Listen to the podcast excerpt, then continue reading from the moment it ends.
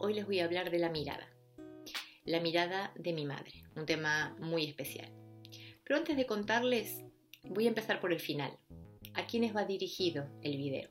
¿Se imaginan? Sí, a los papás. La historia comienza con una pequeña que recibe la mirada de la madre, eh, una mirada hacia mí, pero no sobre mí, que es algo muy diferente. Y cuando hablo de mirada, hablo de los ojos, frente a frente. Eh, mi madre era una persona amorosa, bondadosa, cariñosa. Todos los sinónimos hermosos los tenía. Y la vida la sorprende con una hija con tartamudez. Era una persona luchadora, por sobre todas las cosas. Y en esta circunstancia, justamente, no iba a estar bajando los brazos. ¿Qué hizo? Bueno, eh, me ha llevado a cuanto médico o cuanto tratamiento encontró, porque, bueno, ella creía que podía encontrar algún tipo de cura. Eh, no voy a estar nombrando a los lugares a los que me llevó, o creo que se, lo imaginarán, porque eh, también creo que los padres hacen cualquier cosa por sus hijos, ¿no? O por lo menos los míos. Y en pos de esta cura es que ella hizo todo lo posible para que yo pudiera salir. En ese entonces no se sabía de dónde provenía la tartamudez ni cómo tratarla. En el mientras tanto, esas idas y vueltas con médicos, ella me sentaba a solas a charlar y me miraba fija pero dulcemente y me decía, Laura, vos tenés que tranquilizarte, relajarte, respira hondo. Vas a ver que así vas a poder hablar mejor. Hoy sabemos que todos esos consejos no nos sirven, que no nos ayudan, ¿sí? Pero ¿por qué quiero contar estos consejos que ella me daba y hablar sobre esa mirada particular?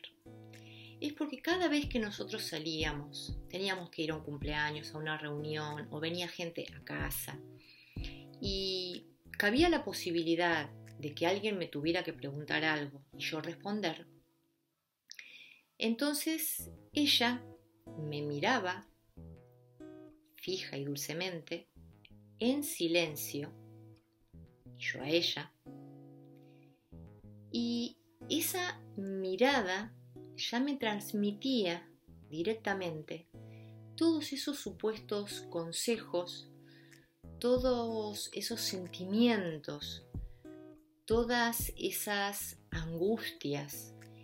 Eh, y era como refrescar en mi cabeza esas charlas privadas que teníamos casi a diario entre los 5 y los 10 años eh, y que lograba que, que yo supiera directamente con esa mirada saber cómo comportarme ante la situación que tenía delante mío, que era quizás una persona expectante de una respuesta.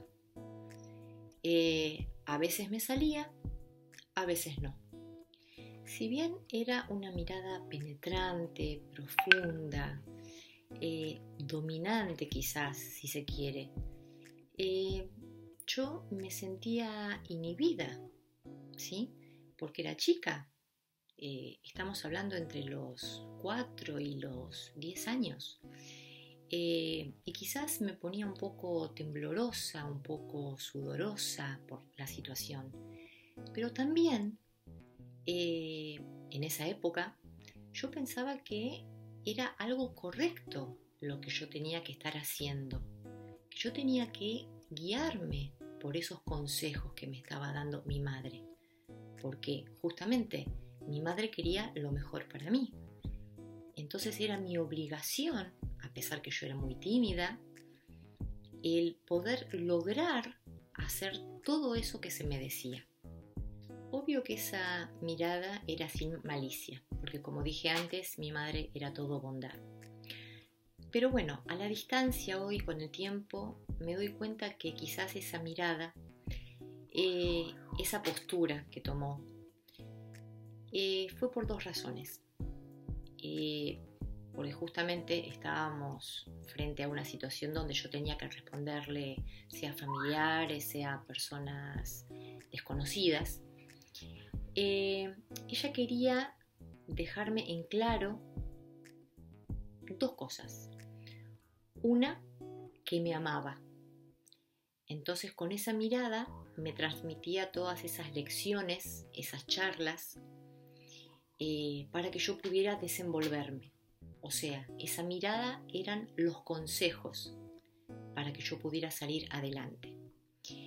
Y lo segundo, quizás, solo quizás, mi madre se sentiría un poco avergonzada de tener una hija con tartamudez.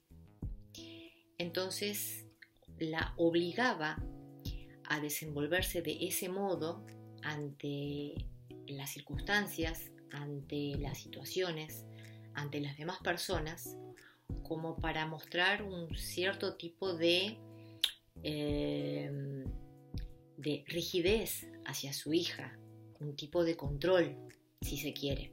Mi mensaje de hoy es para los padres, para que vean cuán frágiles somos de niños, cuánto influye el entorno familiar, lo que nos dicen, cómo nos hablan, cómo nos miran.